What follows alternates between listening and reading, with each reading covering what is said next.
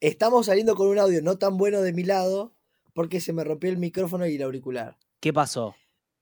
Pero para la gente de YouTube hay una imagen muy linda de un perro jugando con un hueso y su dueño.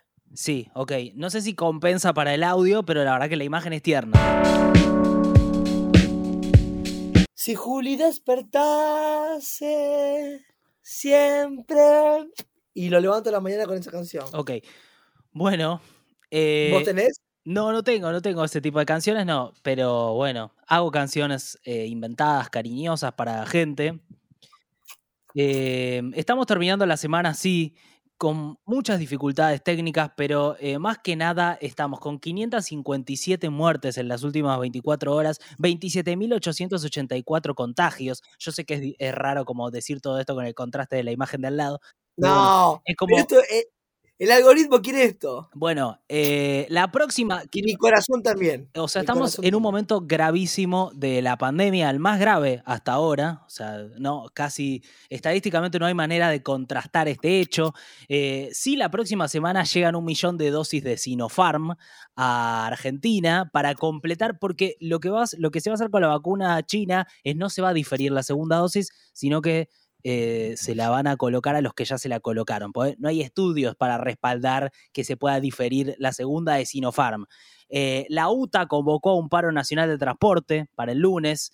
Eh, en esa situación un poco está... Pero nosotros, los viernes tenemos diálogos más relajados. sí, sí, pero quiero actualizar un poco también. En Santa Fe, donde está Tommy, la ocupación de camas de terapia intensiva alcanzó al 98%. Y acá la cama está ocupada.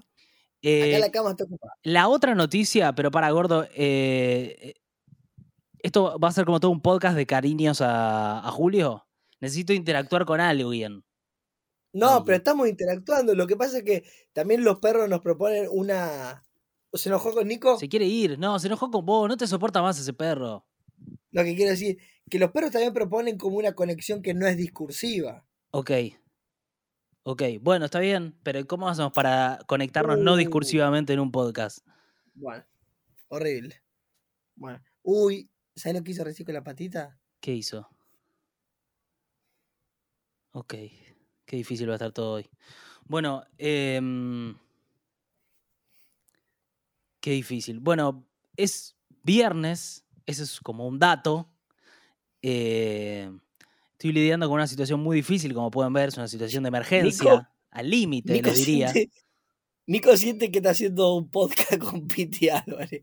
Pero, no, muy En verdad, simplemente, pero se me rompió el auricular, nada más, y no puedo conectar el, el- el micrófono. Claro, pero eh, evidentemente el equipo técnico te ordena, porque vos ahora estás tirado en tu cama, Sí. apoyado sobre una almohada, solo po- porque no tenés el micrófono. Entonces de repente sentís que todo se relajó. La parte, ¿entendés? De- del formato de lo que hacemos. Pero no, sigue siendo lo mismo. No, bueno, pero también siento que las noticias, ponele, cuando vos me decís colapsan la- las camas, los contagios, siento que se parece mucho a los días que venimos Sí, sí. hablando, como que no es tan noticia. No, se va poniendo peor, pero sí, te, te- la verdad te, te digo que sí. Eh, La noticia viene siendo muy parecida, solamente que cada vez peores. No, si hay algo que es una noticia copada, que fue el tipo que vive en Buenos Aires que anotó el dominio de Google. No, esa fue tal vez la mejor noticia del, último tiempo. Eh, se llama Nicolás también. eh, y básicamente lo que pasó es que se le, a Google se le venció el dominio de google.com.ar y él entró y legalmente lo registró el dominio en NICAR, donde nosotros registramos 220podcast.com.ar y mm, se transformó en una especie de héroe nacional. Ahora igual entras a google.com.ar y siguen siendo ellos los dueños, porque son como muy grandes para que le saquen el dominio y me parece que eh, no le están, a pesar de que él lo compró legalmente, no es el dueño oficial, ¿viste? No se lo concedieron.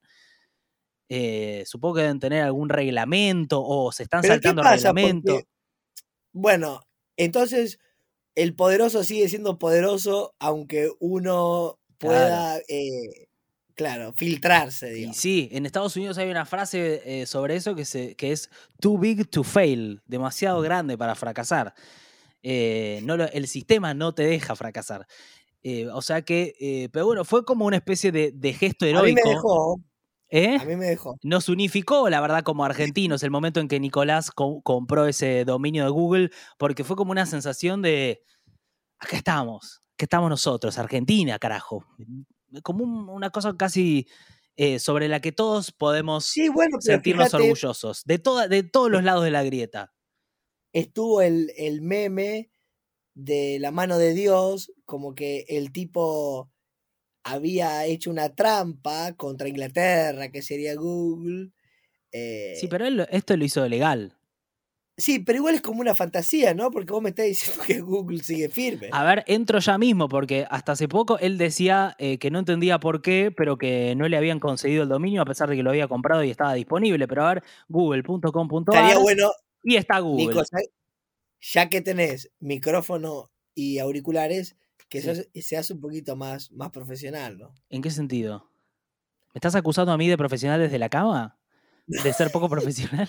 No, no, de, de- de- de estar informado porque... No, pues esto cambia segundo a segundo internet. Entonces, digo, para el momento de la grabación de esto, la del google.com.ar sigue siendo de Google, por más de este gesto heroico de, eh, de Nicolás, que no me acuerdo ver para su nombre porque era un capo total. Nicolás Google. Bueno, viste que Suar, eh, Suar, Adrián Suar anotaba eh, frases en Sí. registro de autor. Registro de autor, ponele, vos pagas, es poca plata, es menos de mil pesos, y te dura tipo por tres años esa frase, ese Sí, sí. título de algo. Después, si alguien la repite, un juez abre un sobre y dice, no, ni una menos ya la registró Adrián Suar, dice. Sí, es verdad. Bueno, y de hecho me parece que Palito Ortega había registrado eh, el feliz cumpleaños en su momento. Posta. Sí, creo que sí. Y ganaba regalías con eso, o estoy mandando fruta, pero estoy casi seguro. ¿Quién es Nicolás Curonia, el argentino que compró Google? La verdad que es increíble eso, ¿eh? El joven tuitero fue dueño de Google por un rato. Eh, lo que pasa es que creo que no ganó plata. Tuiteó, quiero aclarar que entré a Nick Ar, vi el nombre de google.com.ar disponible y lo compré legalmente como corresponde. Eh, pero a pesar de que es el ídolo de todos, no, no sacó una, un dinero, porque la gente le empezó a mandar propuestas, como lo, yo veía en los comentarios y le ponían, flaco, eh, negocia como de piso 100 lucas verdes, de piso. Y si querés yo te lo negocio y me das un porcentaje, pero... eh, y la verdad, eh, fue un momento épico. No, no llegó Porque a también como la, la, la victoria de algo chiquito contra algo grande, y uno siente, ¿te acordás la, la, la publicidad de, de Sacachispa esa de, de- Sí, que decía, es esa sensación de decir, sí, sí. sí, estoy sí. con vos porque somos pocos, ¿no? Bueno, es lo que pasa también un poco con este podcast. Muchos se suman y sí, lo que tiene es eso. So- estamos eh, haciendo algo épico. es muy difícil que diga eso con vos acostado ahí, pero estamos haciendo algo Qué épico. loco es, qué loco es del podcast que el otro día le, le mandé un- a Nico un audio, que es que hay gente como que conoce como la fórmula de que te vaya bien y te dice, invitar a Bimbo, que la conoces, Sí, y, y a Ivana, a Mengolini, sí, eh, que antes no pasaba que la gente tenga como noción de, de las cosas que hay que hacer como para que te vaya bien en la industria, ¿no? Y eh, ahora me parece que todos más o menos, porque todos usamos las redes sociales.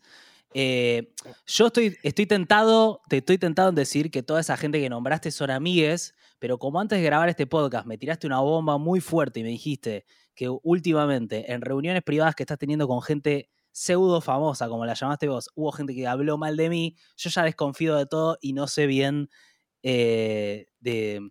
Y por eso también es, es como una situación tensa que se suma a todas las tensiones que hay, pero no sé, la verdad. No, bueno, pero yo te conté una cosa que era una boludez de amigo que no es para trasladar al podcast. Ah, ahora esto no era para trasladar al podcast. Perfecto. No, no lo trasladamos. Les gusta cuando, cuando Nico toma un rol va incorrecto. Bueno, para algo más que me que quería decir. eh, porque hay, hay mucha No, noticia. no, pero pará. ¿Qué? No, no, que para decir sobre esto, que parecería como que el entretenimiento es como la única forma que existe ahora para dar un mensaje, ¿no? Mm, Uno supone que poner el Che Guevara o de en esta época sí. intentarían dar un mensaje dentro de estas herramientas, ¿entendés? O sea, Porque ponele, sí. cuando te escriben y te dicen, ¿por qué no le decís a tal que haga tal cosa para que vos te vaya mejor? Es como que hay una lógica que se entiende un poquito de qué va el, entre- el entretenimiento para que funcione, eh, entonces quienes quieren hacer una revolución tienen que agarrar el entretenimiento como una herramienta, porque parecería que es la única herramienta que, que, que está dispuesto, dispuesta a, a consumir un, un, humano. Sí. Ahora, vos decís que si, tu, si poner el Che Guevara estuviese vivo, ¿tendría un canal de YouTube? Pero parecería que sí, ¿no? Yo creo que sí. O sea, por cómo está la cosa, eh, me parece que, que sí, serían unos videos muy locos. Claro, porque ponele, no sé, no, no, es un delirio lo que hablamos, pero ponele Dalí, Picasso, mira, tenés 30 segundos, tenés el Guernica en una síntesis. Sí, no, es que, es que me parece que los mensajes o las creaciones de esas personas como que exceden el marco que te da la plataforma, porque yo me imagino que un video del Che Guevara en YouTube sería como recensurado porque vendrían todos los haters a qué sé yo y medio que se lo bajarían por contenido inapropiado de él diciendo, bueno, vamos ahora a Cuba a hacer la revolución y es tipo, bueno, no sé. Eh, y lo mismo el Guernica, ¿viste? O sea, no entra en el marco que te da, el cuadradito que te da este mundo de redes sociales para hacerlo. Eh, aparte, bueno, eh, qué sé yo, es, es, es, la verdad una pregunta todo lo que nos estamos perdiendo, ¿viste? Sí, pero sí me, me parece que hay una lógica en la cual, eh, porque ponerle, no sé, hacerse el rebelde y estar fuera del entretenimiento y de las redes, no sabemos cuánto jode al sistema Mm. que tiene una lógica de entretenimiento, digamos. No, no sé, no sé, porque me parece que lo copta y lo transforma como en, algo, en una mercancía. Eh, algo que me, gustaba, me gustaría decir, porque la verdad es muy loco, tiene que ver con que se actualizaron los números de la canasta básica. Viste que básicamente la canasta básica lo que te dice es lo que necesita una familia tipo por mes, o sea, eh, dos eh, adultos y dos chicos. ¿Cuánta plata necesita para tener una vivienda y eh, alimentación digna una familia tipo según la canasta básica? ¿Cuánto dirías vos? ¿60? 61.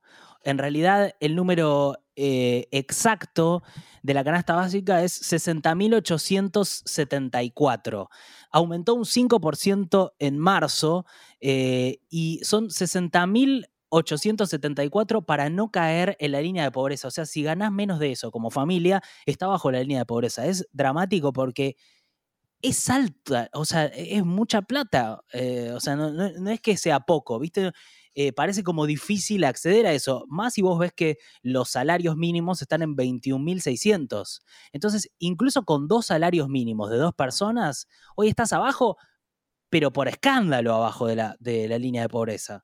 Eh, lo cual es un poco también, me parece, habla de la situación en, en donde está ocurriendo todo esto en Argentina, que hace que todo sea el doble, triple de dramático que en países en donde esos problemas eh, eh, digamos, no están, porque hay necesidades básicas cubiertas. En medio de todo esto, estoy muy interesado por una propuesta que estoy viendo en Estados Unidos. Estados Unidos está haciendo, proponiendo unas cosas bastante progresistas. Biden quiere poner impuestos a los más ricos, eh, como que está tirando una agenda progresista medio inesperada. Y una de las cosas que se están planteando es el del ingreso básico universal.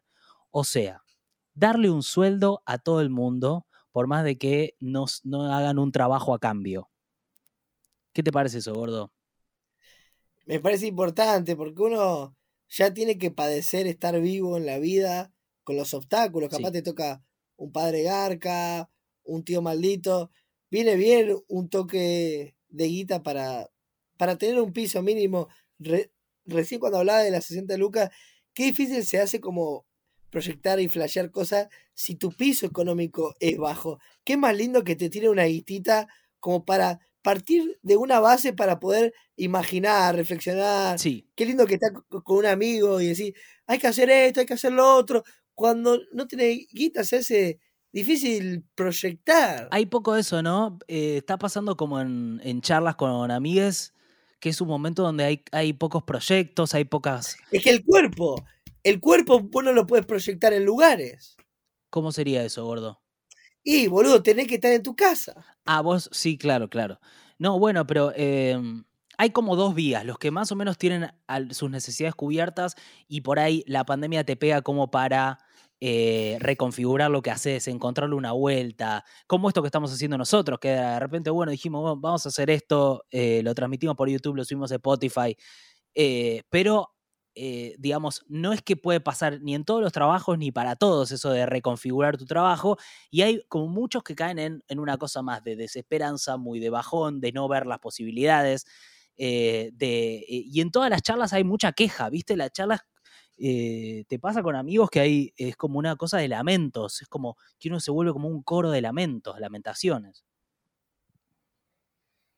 ¿Estás en pijama? E- e- Es cierto que nosotros, que somos privilegiados, podemos fantasear con la idea de tener como cier- cierta creatividad ante obstáculos, ¿no? Que vos decís, bueno, hay una pandemia, ¿qué hago? No sé, me compro una tira de LED y abro un Twitch. Sí. Dice un tipo.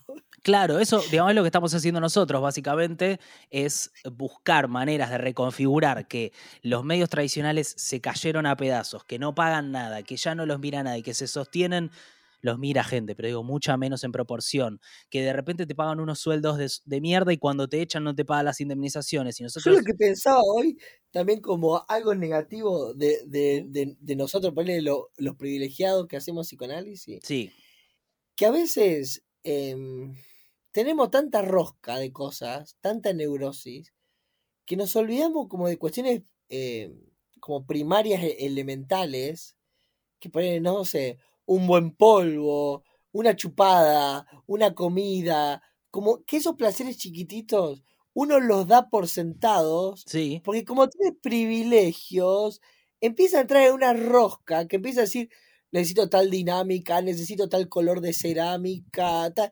Empieza toda una rosca pero pará, que pará, no, no, no, o sea, estás diciendo, lo- estás diciendo como una cosa que no es nuestra vida, boludo. Nosotros tenemos privilegios, pero pues estás hablando de gente, no sé, lo de lo- la- elegir cerámica. No, eh, no, en clase media pasa, boludo. Vos decís de pequeñas cosas que te hacen olvidar. Lo, lo que pasa es que me parece que a todos nos pasan distintos niveles que nos olvidamos como de lo básico. Como que nos enroscamos, como que nos enroscamos mucho.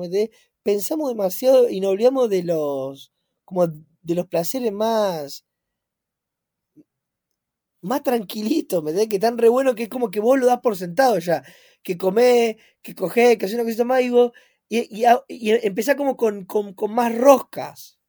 ¿Me, Sí. ¿me entendés? No, sí, sí, sí. O sea, eh, a- aplicar la, el, el ser agradecido, el estar presente en los momentos, el disfrutar de. Claro, es una celebración, tener a alguien que te quiere, poder coger con alguien que te gusta, una comida rica, Sí, una casa, eso es como re zarpado, me metés como, no sé, sí. una buena conversación, tener ropa, está re bueno eso, y uno lo da por sentado y empieza a tener como neurosis que, que imposibilitan a, a veces como un estado de felicidad que uno ya capaz que lo tiene si observa mejor, ¿viste? Sí, me parece que sí. Eh, eh, ayer estaba escuchando un estudio de, de como un psicólogo que se llama Adam Grant, que el tipo lo que decía es que, o encontró la data de que la gente que, que medio que construye su vida en momentos de crisis, después es más feliz, porque es feliz con menos. Entonces, generalmente tiene... Sí, como estadísticamente, los, los que se egresaron y salieron a buscar laburo en situaciones de recesión son más propensos a estar más satisfechos con su vida y su trabajo porque valoran y dicen, che, qué bueno esto, todo", a los que eh, por ahí crecen en un contexto de bonanza económica y siempre están desatisfechos, insatisfechos porque quieren más, más, dicen, esto no me alcanza. eh, como, ¿viste? Y que aparte, en las situaciones de crisis se refuerza lo colectivo, el nosotros. Y en, Bueno, en la de bonanza, el individualismo, yo. Uh, Y a- También enojado Julio. No, que hablo y, y lo despierto de la siesta. No, te tapo los oídos. sí, te decía que en Occidente eh, se está viendo mucho el egoísmo. Ponele en Oriente, que si bien ponele son como más totalitarios, si alguien no tiene barbijo le dan un palazo, que hablábamos el otro día. Sí. En un punto también hace.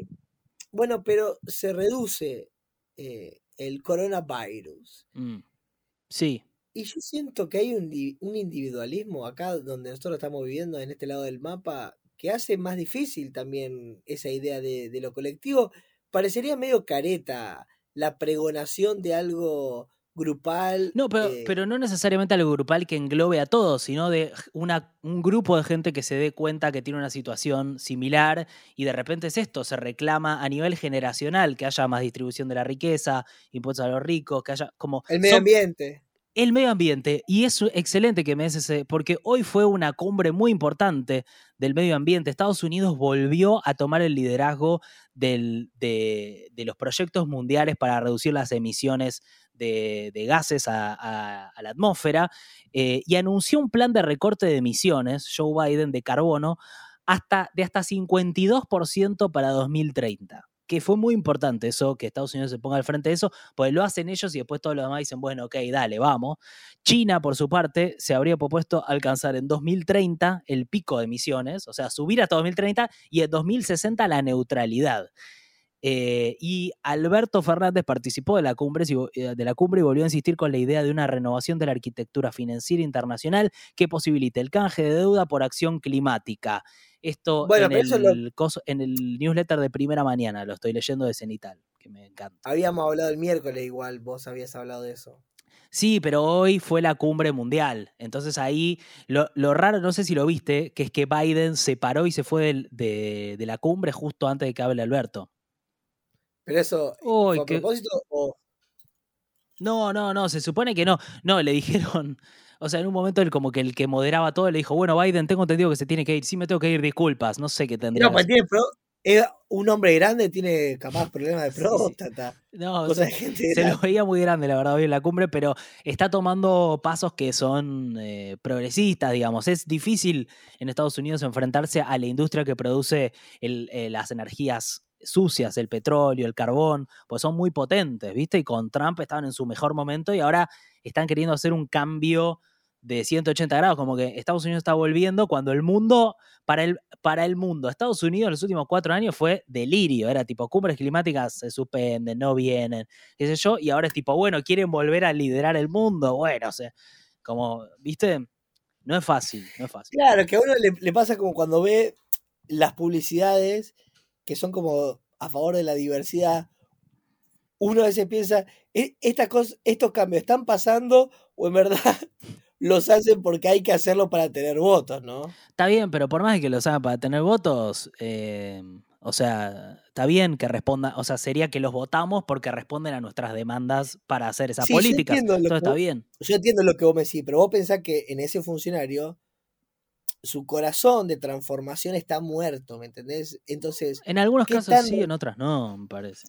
pero ¿qué tan real va a ser el cambio si el loco lo hace? Porque es lo que hay que hacer, pero él está muerto. Ent- ¿Entendés lo que te quiero decir? Sí, sí, lo entiendo. Em, a todo esto, a todo esto, eh, no se sabe si los chicos van a ir el lunes a la escuela en la capital, eso todavía está en duda, pero estoy podrido de ese tema. Em, antes me dijiste que querías que hablemos como de nuestra relación personal, de cómo está- nos estábamos comunicando entre nosotros. ¿Qué, se- Ah, sí. qué sentís? ¿Que hay, un déficit de... No, es, es muy loco. eh, vean esto que les puede pasar en las parejas, Mm, que es que nosotros hablamos en el podcast todos los días, pero no significa que tengamos un vínculo profundo entre nosotros, tres veces por que semana. lo algo así. tenemos, pero, pero es como que hace mucho que no tenemos un diálogo, ¿entendés? Que vos decís, o sea, esas cosas que charlas en una intimidad no la tenés, y pienso que a veces en la virtualidad, bueno, puede pasar en la vida sin virtualidad. Vos ponele, tenés cosas para decirme que son o personales o que no, o, o cosas que, te, que sentís que no van a ser tan gancheras para decir en el podcast. Entonces no me las decís. Por ejemplo, che, no sé, se me tapó el inodoro, esas cosas decís. La frase sería, hablas todos los días con alguien en el cual no estás hablando nunca, ¿no? Pero ponele, vos hay alguna pregunta que me quieras hacer que no me estás haciendo. Pará, boludo, no hagas. Estás haciendo eh, comunicación, estás como en un show. Pará, No estoy en un show, gordo, te estoy preguntando. O sea, hay algo que Porque si no parece como. No. Yo siento que estamos hablando bastante de nuestras cosas. Por eso, cuando vos nos sentís que estamos desconectados, quiero, no sé. Es que entender- no, boludo, es que pienso que cuando estás como atravesado por una cámara, por una placa, por No, un seguro, seguro. ya entras en una pose y en una circunstancia en la cual es mentira cuando pone Elefantino entrevista a uno con cuatro cámaras, Sí. seis que están cansados, uno Sí. detrás del lado y dice, acá, que estamos vos y yo, decime, Sí. es, es Baraglia, tal cosa. Y Barrera está todo maquillado con corbatero que vino en remis. Sí. No hay un- una honestidad eh, que eh, frecuentaría, no sé, un- un- una, una habitación o un living donde Sí. no hay corbatero, no hay cámara. Y entonces yo hablaba con Nico cosas y le decía, y eh, estábamos como en una charla íntima y le digo, Nico, Nico, ¿cuánto hace que no tenemos esta charla íntima? Y le digo, pero hablamos todos los días. Eh, pero pa- podcast". pa- Y me tiraste una mega bomba. Pero, pero bueno, es una pavada eso, boludo, porque No. en verdad es otra cosa lo que... claro, pero, pero a mí me pasa al revés. Yo siento que a veces me puedo poner más honesto con una cámara que sí la. Es raro eso como pasa. No, No, no, no, estás enfermo. no creo que sea tan lineal. No creo que sea tan lineal. Claro, no, obvio, obvio. obvio. Eh, de hecho, Pará, pará, eh, tengo algo para decir. La gente, bueno, obvio que no está bueno generalizar, pero vos sabés que me contaron de muchas situaciones de gente de 20, 22 años mm, que no, o sea, no, no se está dialogando en el mundo. ¿Cómo que no se está dialogando? ¿Se está teniendo sexo descontrolado y nada más? Es que como que no se dialoga, es como, o sea, la, nosotros somos analógicos que nos convertimos en digitales. Sí. Pero los nativos digitales, por experiencia que estoy escuchando, eh, no hay tanto. Ponele, nosotros somos, que diga, ah, sí que siciliano se mezcla con Tauro. sos de-". y es como que vos charlas mucho. Sí. Vos decís que los pibes Y no charlan tanto. Me contaron en experiencia, no, capaz que no es así. Te- tenemos detectives más- infiltrados en- entre los jóvenes.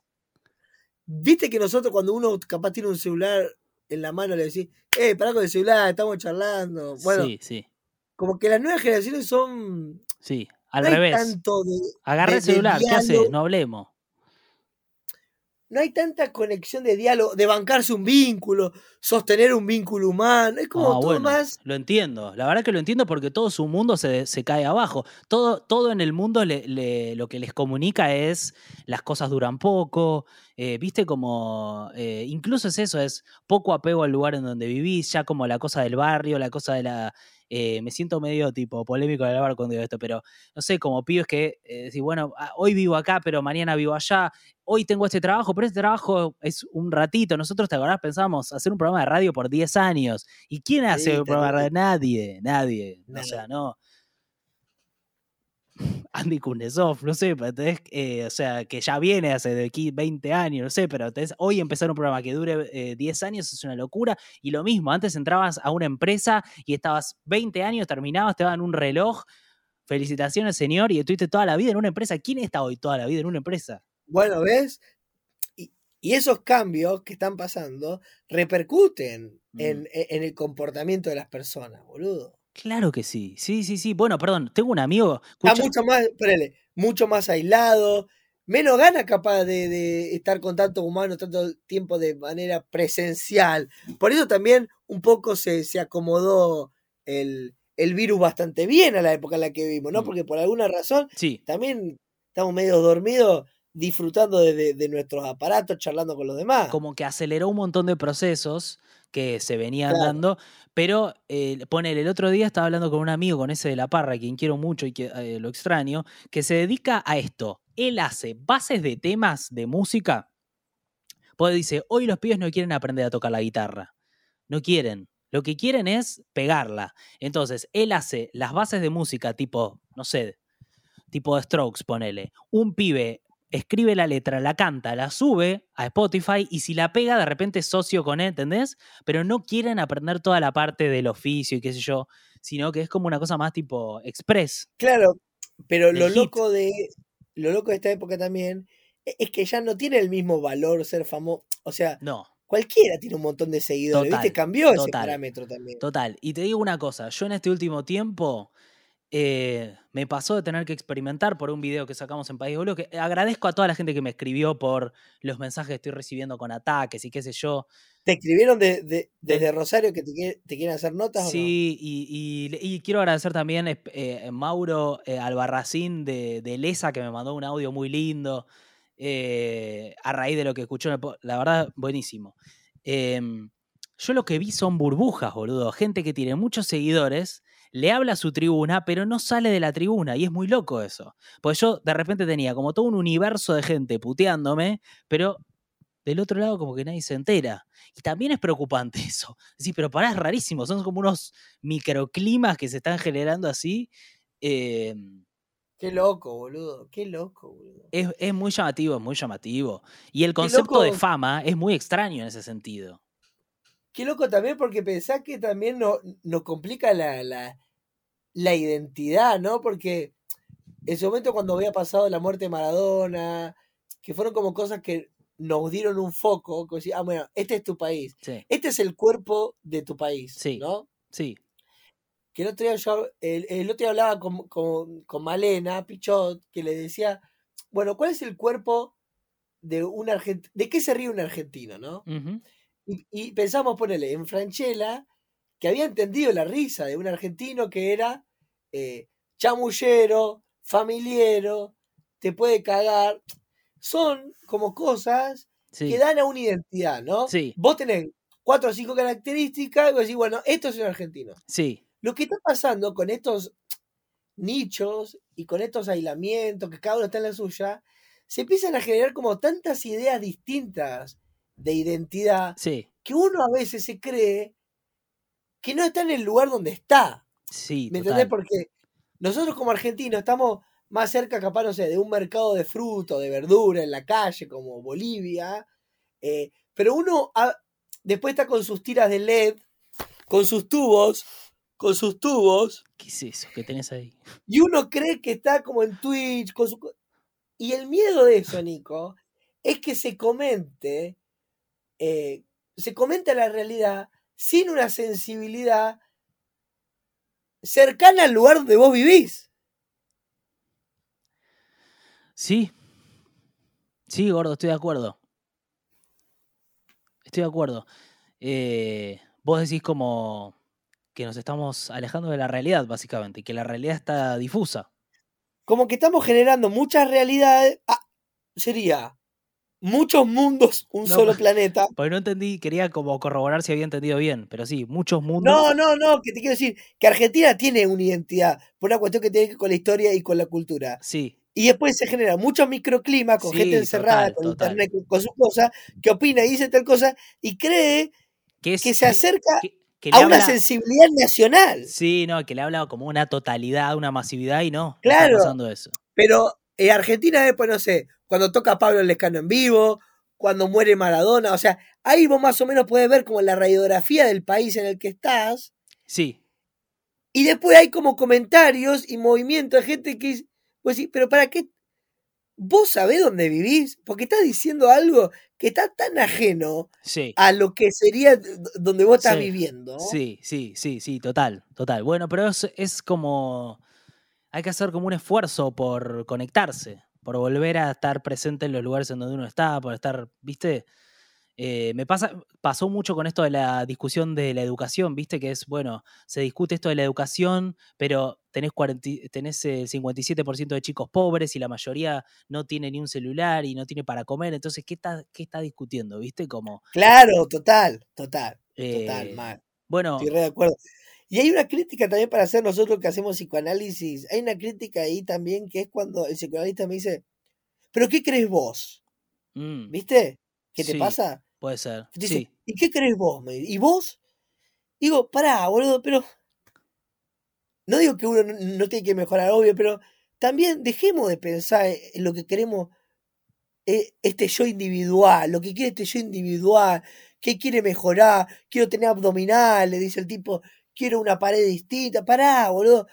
es, es- es- es como que eh, también está- estaría bueno ver por fuera, viste, de, de- de esa ventana personal, ¿no? Como, bueno, a ver qué está pasando ahí afuera, Sí. porque una vez, un- bueno, a- hoy hablamos de, de toda esa neurosis de uno en la rosca, una vez entra en una que se cree que es lo que está pasando y está re afuera de la realidad. Sí, sí, sí, porque todo te, te- te aísla, te lleva como a, a esa locura.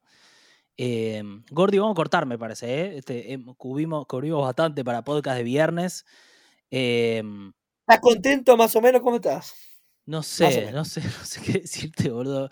Eh, no, eh, me, me prometés que vas a comprarte lo que sea que tenés que comprarte para volver a estar eh, con el micrófono y sentado. Sí, todo para el lunes. ¿Quieren que muestre un caballo o un perro para el final? Em, estoy pensando si podemos hacer algún cierre musical y vos mostrás algo y, hace- y que sea como un happening. Bueno, Pero ele- Ah, elegilo vos, elegí vos lo que quieras. mirá esos tubos, gordo. Buenos tubos, ¿eh? Está pelando todo. armando una escenografía. Sí, veo, gordo. Estás como. Es raro, parece como. ¿Querés empezar a grabar porno? Él es un caballo, amigo de Juli. Uy, se picó con Juli, no. Uy, Juli y el caballo. ¡Uh, uh, uh, uh! ok, Se se, están abrazando. Para los que lo están escuchando, se está como desparramando en la cama con, con su perro y con una cara de- con una cabeza de caballo. Tengo que devolverlo a Juli ahora. Ok, Devolverlo no, llevarlo. vamos, gordo. Voy a traer una guitarra y hacemos este final. Y me despido Dale. y entren a 220podcast.com.ar, ¿eh? es muy importante. Para, ¿querés que te lea algo? ¿Querés leer? Sí, obvio. Sí, obvio, tengo todo.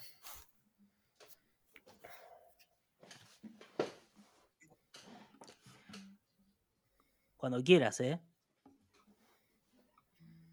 No, pero arrancás vos o no. Dale. Pero pará, pará, pará, pará. ¿Vos tenés algo preparado o nada? Sí, yo, yo tengo algo, yo puedo hacer algo. Yo arranco y Dale, vos metete. Yo, yo arranco y vos metete a leer en un momento.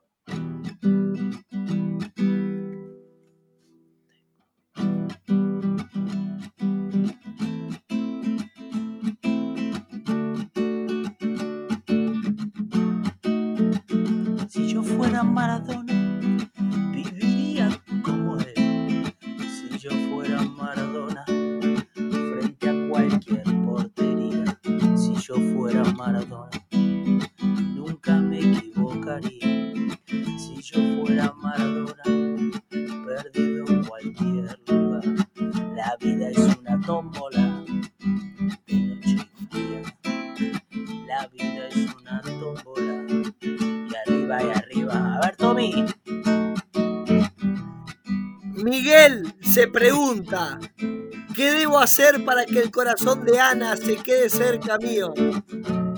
Olivia se pregunta, ¿qué debo hacer para que el corazón de Martín siga con el mío? Gabriel se pregunta, ¿cómo haré para que mi corazón se quede al lado del de Muriel? Laura se hace la misma pregunta pues ha notado que su corazón se aleja del corazón de Daniel. Y Augusto se pregunta cómo hacer para que el corazón de Frida quiera acercarse a su corazón. Es la misma pregunta que Anabela se hace por el corazón de Adrián. Todo podría haber sido perfecto y quieto, pero Dios no creó a cada corazón en su lugar. O tal vez creó más de un lugar para cada, cosa. Por ello todo se mueve. Todos los corazones son viajeros.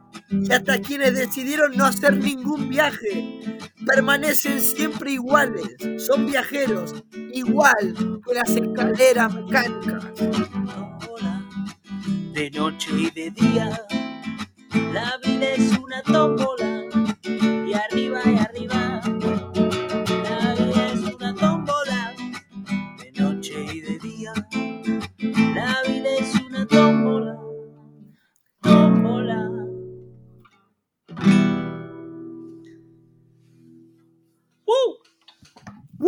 Bueno, terminamos, Gordi.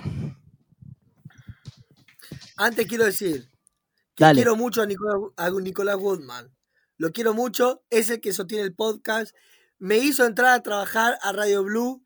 Yo me, me instalé a vivir diariamente en Buenos Aires gracias a él. Y hay muy. A mí se me complica como rosarino estar en Buenos Aires porque hay muchos que hacen estrategia, muchos psicópatas. Es difícil el medio lo- lo- donde trabajamos.